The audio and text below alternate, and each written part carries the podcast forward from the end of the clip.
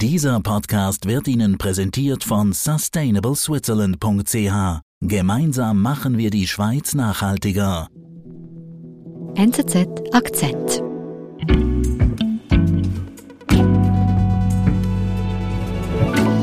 Marit Langschwager ist bei uns, Social Media Team. Hallo. Hi, grüß dich. Und du hast uns ein Video cool. mitgebracht, das wir uns gerne kurz anschauen. I'm just about to put on this Quest 2 virtual reality headset, which I have on loan. Das Video ist eigentlich von äh, einer Journalistin, einer Bloomberg-Journalistin, Pami Olsen. Sie ist Technik- und Technologieredaktorin und sie testet quasi mit einer VR-Brille, möchte sie in die Virtual Reality-Welt von Metaverse eintauchen und es einmal ausprobieren, wie es dort aussieht und funktioniert. From Meta Platforms Inc., aka Facebook. Und was ist Metaverse genau? Ja, Metaverse ist eigentlich die Weiterführung von dem Internet, was wir heute kennen. Es ist eine neue virtuelle Welt, in die man eintauchen kann und das Internet der Zukunft, was wir selbst gestalten können und einfach uns nochmal selbst dort bewegen können. And I'm gonna put it on now, so I can go uh, try and mingle with some people in the Metaverse. Internet nicht nur auf dem Bildschirm, sondern erlebbar, als wäre man mittendrin. Das verspricht das Metaversum. Doch erlebbar werden damit auch schlimme Erfahrungen. Oh, hey, it's Mirror. Hey, it's me. Hi. Oh, we got watches. Die Journalistin zieht also ihre VR-Brille an und taucht hier ein in dieses Metaverse. Was sehen wir hier? Hi there. Is there a portal? I need to jump into? Ja, genau. Olsen ist jetzt mitten in dieser virtuellen Welt und äh, begibt sich in einer ganz bunten Umgebung und sie trifft dort auf andere Avatare, die auf sie zukommen und beginnen Gespräche mit ihr und sie tauschen sich miteinander aus. No, How cool is that, guys? Oh, true. Well, genau. Und die Avatare sehen total kunterbunt aus. Sie haben unrealistischerweise keine Beine, Stimmt. fliegen etwas. And I was like, this is like super cool. Like I This see is the super value cool. in this. Jetzt hast du aber vom Internet der Zukunft gesprochen und gleichzeitig kann ja die Journalistin hier schon was erleben. Wie geht denn das jetzt zusammen? Also diese Welt, die sie gerade besucht, ist quasi wie eine Vorversion des Metaverse. Es ist jetzt eine Testversion des Ganzen, was Mark Zuckerberg plant. Also Ähm, der Facebook-Gründer. Genau, der Face- Facebook-Gründer, genau. Ah, Facebook, das Unternehmen, das ja heute Meta heißt. Metaverse, also ich nehme an, das hat einen Zusammenhang. Genau, das hängt miteinander zusammen und Mark Zuckerberg hat seine große Vision letztes Jahr dann auch in einem großen Video publiziert und veröffentlicht. Hey, today we're going to talk about the metaverse. Also ich kann mir das irgendwie immer noch nicht so richtig vorstellen, dieses Internet der Zukunft, dieses Metaverse. Wie soll denn das einmal ablaufen? How it's given us the Ja, die Idee ist daran, dass die Nutzerinnen und Nutzer diese Welt selbst erlebbar machen können, dass sie selbst darin interagieren können und mitgestalten können, dass der jeweilige Nutzer als Avatar an der Welt teilnehmen kann, mit anderen interagieren Also kann. Avatar, was heißt das genau? Der Avatar ist quasi wie das digitale Ich in der virtuellen Welt. Das ist halt quasi meine die Person, der Nutzer als verlängerter Arm gedacht in der digitalen Welt. Der kann komplett anders aussehen als ich, aber der kann auch meiner reellen Person total nachgestaltet sein und somit die digitale Welt auch in meiner Person erlebbar machen. Imagine you put on your glasses or headset and you're instantly in your home space. Und was kann ich denn da alles so erleben jetzt? Ich mit meinem Avatar. Ja, man kann da allerhand mitmachen, man kann eigene Welten neu aufbauen, man kann aber auch gemeinsam mit anderen Avataren und Freunden Konzerte besuchen gehen. Dass man wirklich auf diesem Konzert ist, die Musik hört, das Publikum mit integriert ist, man tanzen kann. Man kann andere Avatare kennenlernen auf Speed-Datings oder man kann shoppen gehen. Also es ist wirklich die reale Welt äh, in digital eigentlich übersetzt. Also als wäre man wirklich drin. Genau, das ist so gedacht. Also diesen Eindruck hat man ja natürlich auch dadurch, dass man die Brille auf hat und man hat wirklich den Eindruck, dass man real vor Ort ist und das direkt miterleben kann. Also es ist wirklich das erlebbare Internet.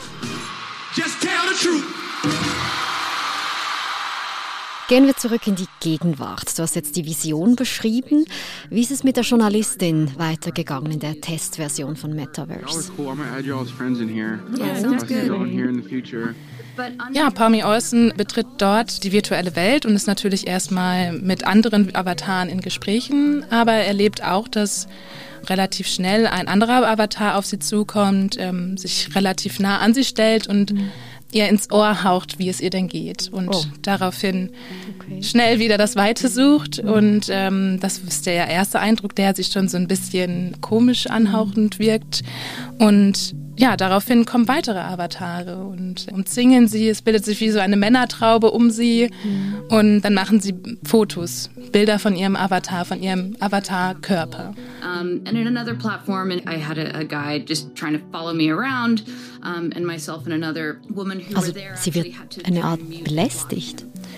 Genau, sie wird belästigt. Es ist wie wenn jemand im realen Leben sich vor dich stellen würde und mit seinem Smartphone einfach ein Bild machen würde. Mhm. Sie ist schockiert darüber und spricht darüber auch, ähm, dass ihre Erfahrung einfach sie so haben aufrütteln lassen, dass man selbst in der virtuellen Welt ja als Frau ein bisschen hervorsticht und immer irgendwie dafür gewappnet sein muss, angegangen zu werden. Also ist denn das wirklich äh, ein Problem oder ist es jetzt einfach ihr passiert? Nein, das ist kein neues Problem. Es ist tatsächlich auch schon Ende letzten Jahres mehrfach zu derartigen Vorfällen gekommen, dass äh, Nutzerinnen auch körperlich unsittlich angegangen wurden in der virtuellen Welt. Das kann man sich wirklich verstehen wie Angrapschen. Also wie muss das, ich mir das vorstellen, dass ein Avatar, mein Avatar dann genau, berührt? Genau, berühren kann. Okay. Und ähm, genau diese Vorfälle wurden auch schon mehrfach gemeldet. Die Nutzerinnen haben sich darüber auch unter anderem in Facebook-Gruppen ausgetauscht und es mhm. ist kein Einzelfall. Mhm. Das klingt irgendwie alles ekelhaft, aber auch ein bisschen absurd, weil es ja doch im virtuellen Raum stattfindet. Also ich spüre das körperlich ja nicht wirklich und ich kann ja auch jederzeit viel einfacher davonlaufen. Mhm.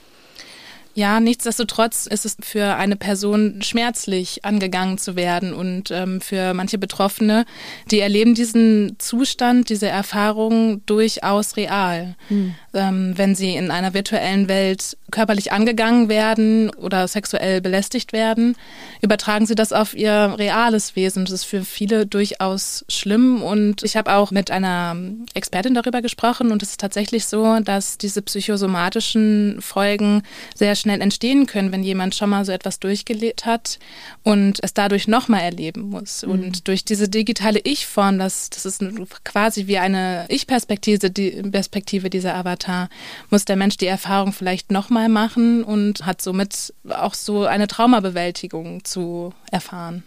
Aber es ist dann auch die Frage, wie fest identifiziere ich mich tatsächlich mit diesem Avatar?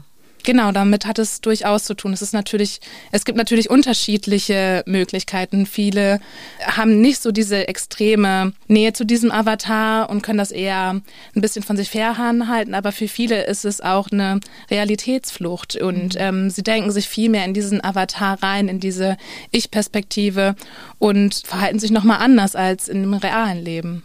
Heißt das dann eben auch, dass Menschen vielleicht weniger Skrupel haben, Dinge zu tun, die sie in der realen Welt nicht tun würden, wie eben Menschen belästigen. Ja, genau. Das mhm. würde man sich im realen Leben vielleicht nicht zutrauen, aber der virtuelle Raum ermöglicht diese Distanz ein bisschen.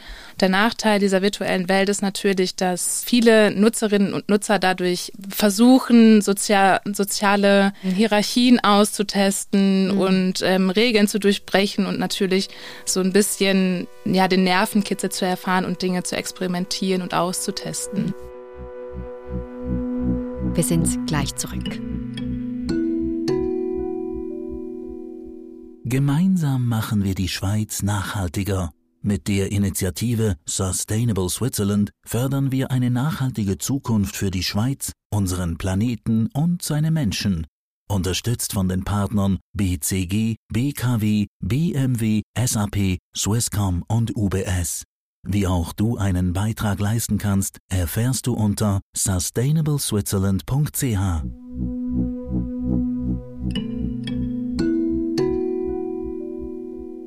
Was ist denn geschehen, als jetzt dieser Fall von der Journalistin öffentlich wurde? Und ja, eben, du hast gesagt, es ist auch kein Einzelfall. Genau, es gab auch schon andere Vorfälle und aufgrund dessen war Metaverse eigentlich jetzt auch unter Druck und musste reagieren. Aufgrund dessen wurde dann eine neue Funktion erstellt, der wie eine Art Mindestabstand fungiert. Also es ist wie eine Schutzzone, wie ein Schutzschild, was um einen aufgebaut wird und derjenige andere Avatar kann in dieses Schutzschild nicht eindringen. Okay, also der wird dann wie gestoppt. Genau, der wird hm. wie gestoppt und kann nicht weiter auf den eigenen Avatar zugreifen. Das ist jetzt quasi in der Erprobungsphase und soll im Nachhinein noch angepasst werden, dass jeder diesen Mindestabstand selbst festlegen kann. Mhm. Das soll im Nachhinein noch alles neu erstellt werden. Hm. Aber die Frage, welche Gesetze gelten jetzt in diesem virtuellen Raum, ist damit ja eigentlich noch nicht beantwortet, wenn dieser Mindestabstand mal einfach gilt. Mhm. Ja, das ist eine sehr schwierige Frage, genau welche Gesetze gelten dort. Aber eigentlich lässt sich sagen, dass natürlich im virtuellen Raum die gleichen Gesetze gelten wie im, in der Realität auch. Es ist jetzt schwierig, die Gesetze in der virtuellen Welt einmal festzulegen. Mhm. Und umzusetzen. Genau. Was gibt es denn da für Möglichkeiten, diese umzusetzen in der virtuellen Welt? Genau, also es ist die Schwierigkeit, diese Gesetze jetzt irgendwie umzusetzen, indem man, ähm, es gibt verschiedene Sanktionierungsformen. Das wäre jetzt, um jetzt andere Nutzer zu sperren, wenn sie großartig auffallen oder ihnen komplett den Eintritt in die virtuelle Welt zu verwehren. Das wären jetzt halt die Möglichkeiten, die das Unternehmen noch weiter ausführen kann. Aber es ist natürlich die Schwierigkeit, erstmal festzusetzen, wer wird wann gesperrt und wie erfolgt diese Sperrung. Und natürlich ist der Eintritt in die virtuelle Welt ja durchaus möglich zusätzlich, indem ich mir auch Fake-Profile erstelle oder Pseudonyme. Jetzt sprechen wir ja über Maßnahmen im virtuellen Raum müsste die Strafverfolgung bei einer virtuellen sexuellen Belästigung dann nicht auch in der realen Welt stattfinden, also vor realen Gerichten. Das sollte sie durchaus, weil es, wie gesagt, auch real empfunden wird. Das Problem ist halt einfach die Zurückverfolgung des Ganzen. Und der Tatbestand der sexuellen Belästigung muss auch erstmal irgendwie bewiesen werden. Inwiefern kann man dann beweisen, was dort stattgefunden hat? Im Sinne bei dieser Journalistin waren es ihre eigenen Erfahrungen und sie hat darüber gesprochen, aber natürlich sind die Beweise in dem Sinne nicht da und aufgrund dessen ist sexuelle Belästigung im virtuellen Raum genauso eine Grauzone wie auch im realen Raum. Hm. Jetzt hast du gesagt, dass dieses Metaverse ja aber auch ein Raum ist, dass wir Dinge tun, die wir sonst nicht machen in der realen Welt. Das könnte man jetzt auch positiv sehen, dass ich zum Beispiel vielleicht mutiger bin und dazwischen gehe, wenn ich äh, beobachte, dass jemand sexuell belästigt wird zum Beispiel.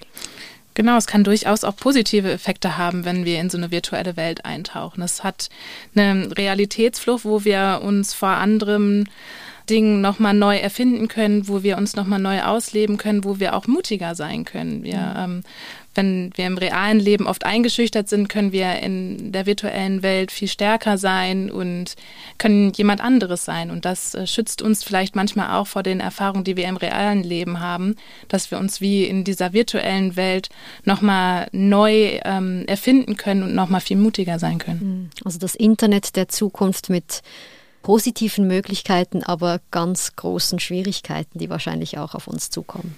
Genau, es ist eine, eine neue Welt, die weiter ausgebaut wird, wo es noch sehr viele Unklarheiten gibt, wo es noch sehr viele Schlupflöcher gibt, die geklärt werden müssen. Und es ist natürlich immer eine Möglichkeit, vor der Realität zu flüchten, aber auch, um ja, vielleicht auch anderen Menschen Leid zu fügen. Und da muss auf jeden Fall irgendwie die Möglichkeit bestehen, dass sich alle Nutzerinnen und Nutzer in dieser Welt bewegen können, ohne dass sie Schaden nehmen.